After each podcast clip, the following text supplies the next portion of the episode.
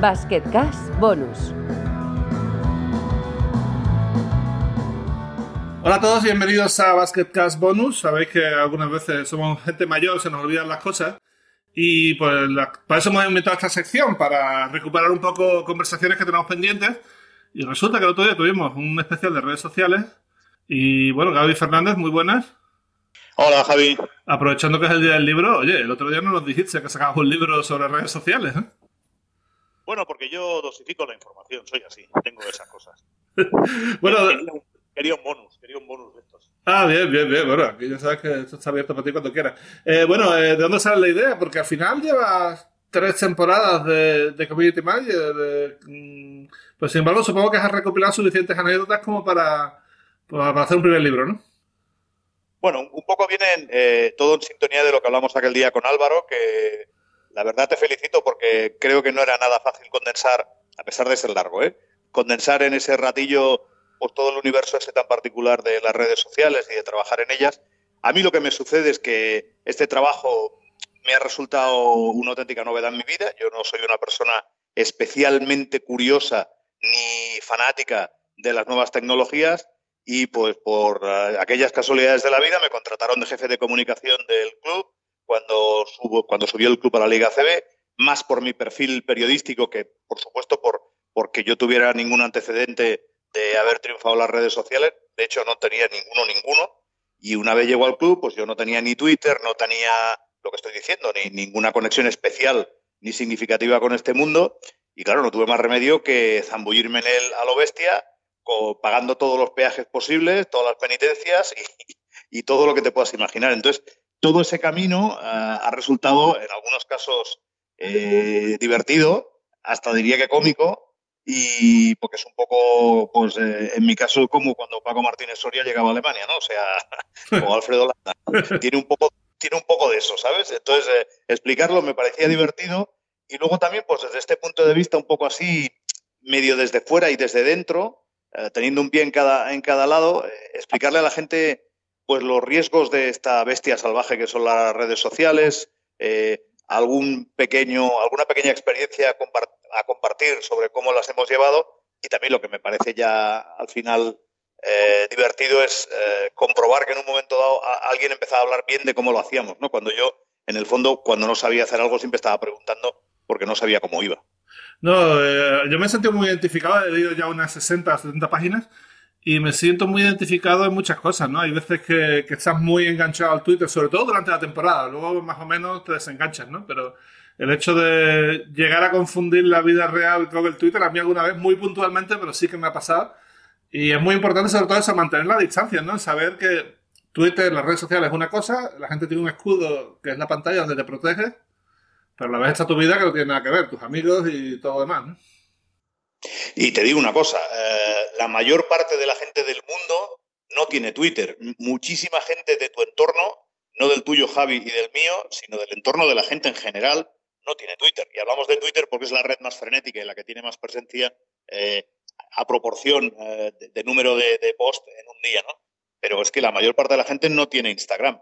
Y sí que es verdad que cuando uno trabaja de esto, es prácticamente imposible no caer en, en ese, en esa especie de espiral que te acaba poseyendo un poco de que si no está en Twitter no existe y es totalmente falso. Existe y a veces existe pues con más fuerza, con más color y con más discurso y mensaje. Pero vivir con todo esto, sobrellevarlo, eh, es interesante realmente, es, es, parte de nuestro tiempo también. Eh, bueno, ya he hecho una presentación del libro, eh, me consta que la familia Colón estuvo por allí y aparte hoy tienes también eh, firmas de, libros, te estás haciendo famoso con esto. Bueno, famoso no me estoy haciendo, pero aparte de mi madre, igual alguien más sabe quién soy. Pero bueno, es, un, es una publicación de, de, libro local, se vende en Andorra, por tanto, eh, las ventas eh, van a ser a proporción también de, de, lo que se hace en una tirada aquí en, en, Andorra, que son unos cuantos cientos. Pues sí, es verdad que el libro está funcionando muy bien, que estamos contentos y que durante el día de hoy pues voy a estar en un par de sitios firmando y es un día bonito. Eh, no es el primer libro que hago, ya, ya es el cuarto y, y es una cosa que, porque es bonita, no, no creo que vaya a encontrar eh, otra palabra mejor. Eh, ves a mucha gente, compartes buenos momentos con ellos y ellos se llevan un pedacito de tu experiencia, de bueno, lo que tú tienes y que estás leyendo para su casa. Y eso, hombre, tiene un punto mágico.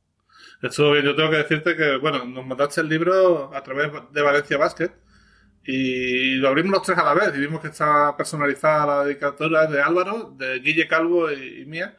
Y la verdad es que me hizo mucha ilusión. Una cosa así, al final, es, escribes también por, por, tener un recuerdo más que otra cosa, ¿no? Es un poco, un poco así, igual que la gente que tiene blog. En mi caso, por ejemplo, tengo un blog de viajes que me sirve más para recordar yo lo que hago que, que otras cosas, ¿no? Seguramente este libro lo leerás dentro de 20 años y te echarás unas risas, ¿no?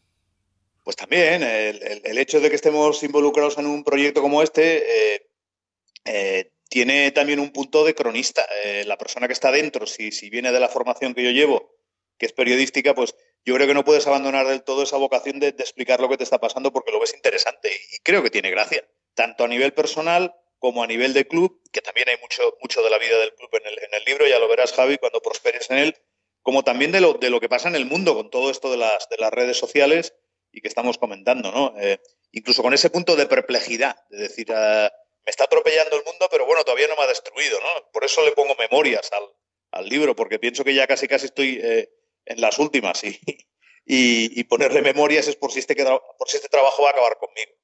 Yo creo que no, que lo lleva bastante bien, pero bueno, eh, yo lo que tengo una manía que es cuando compro un libro abro una página al azar, normalmente por la, de la mitad para atrás, ¿no? Y sí que he leído ya una anécdota un poco escatológica con Bogris que me ha hecho mucha gracia. Eso es muy bueno. Es muy bueno. No lo voy a contar si alguien lo lee. Eh, te traslado también la pregunta de Pablo Lolaso, que si va a haber edición en castellano, porque no sé si más, gente te ha preguntado, pero a lo mejor sería interesante sacar unos, unos cuantos ejemplares en castellano si tienes tiempo de traducirlo.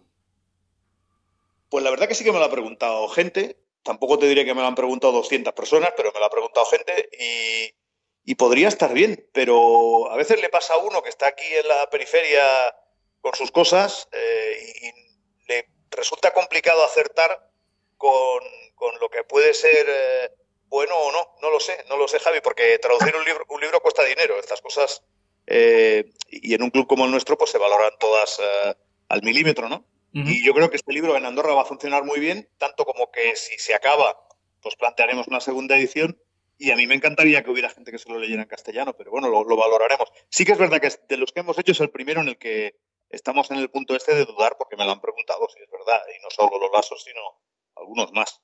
Eh, ¿Dónde se puede comprar? Porque supongo que fuera de Andorra será difícil. Eh, ¿Planteas mandar ejemplares a tipos, sitios tipo FNAC aquí en Barcelona, por lo menos, o en sitios que sean catalán parlantes? Mira, lo primero es a ver si hoy los acabamos todos. Con todos los respetos, esa es la intención. Eh, Ojalá que vaya también, que se acabe la, primera edición.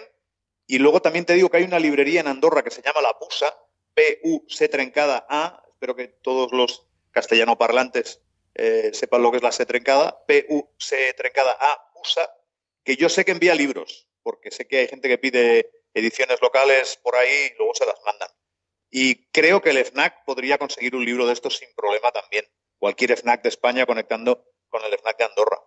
Eh, esa es la idea. Y luego, pues, eh, yo creo que si, en el club eh, recibimos peticiones de este estilo, intentaremos solucionarlas. Porque lo que queremos es que el libro llegue a la mayor parte de, lectores posibles, claro. Pues ya sabéis, seguidores de Basket Cast, si queréis el libro de, de Gaby, pues bombardeada al Morabanca Andorra con emails y al final conseguiréis hasta una edición en castellano, quizás, quién sabe. Por cierto, antes, de que se olvide, en Andalucía la, a la C trancada la llamamos la C del Barça. Así se entiende, se, entiende, mucho mejor, en serio. Para, la gente que no, que no ha leído nunca o que no sabe nada de catalán, eh, es fácil entenderlo así. Pues nada, del Barça, exactamente, exactamente. Pues nada, Gaby, muchas gracias, mucha suerte en la firma de libros, a ver si es verdad que, que acabáis con todos los ejemplares y mucha suerte a Morabanca Andorra en lo que queda de temporada, que la lucha por el playoff eh, está viva y, y, coleando. Gracias, Javi, gracias por todo. Venga, un abrazo. Hasta aquí Basket Cash Bonus.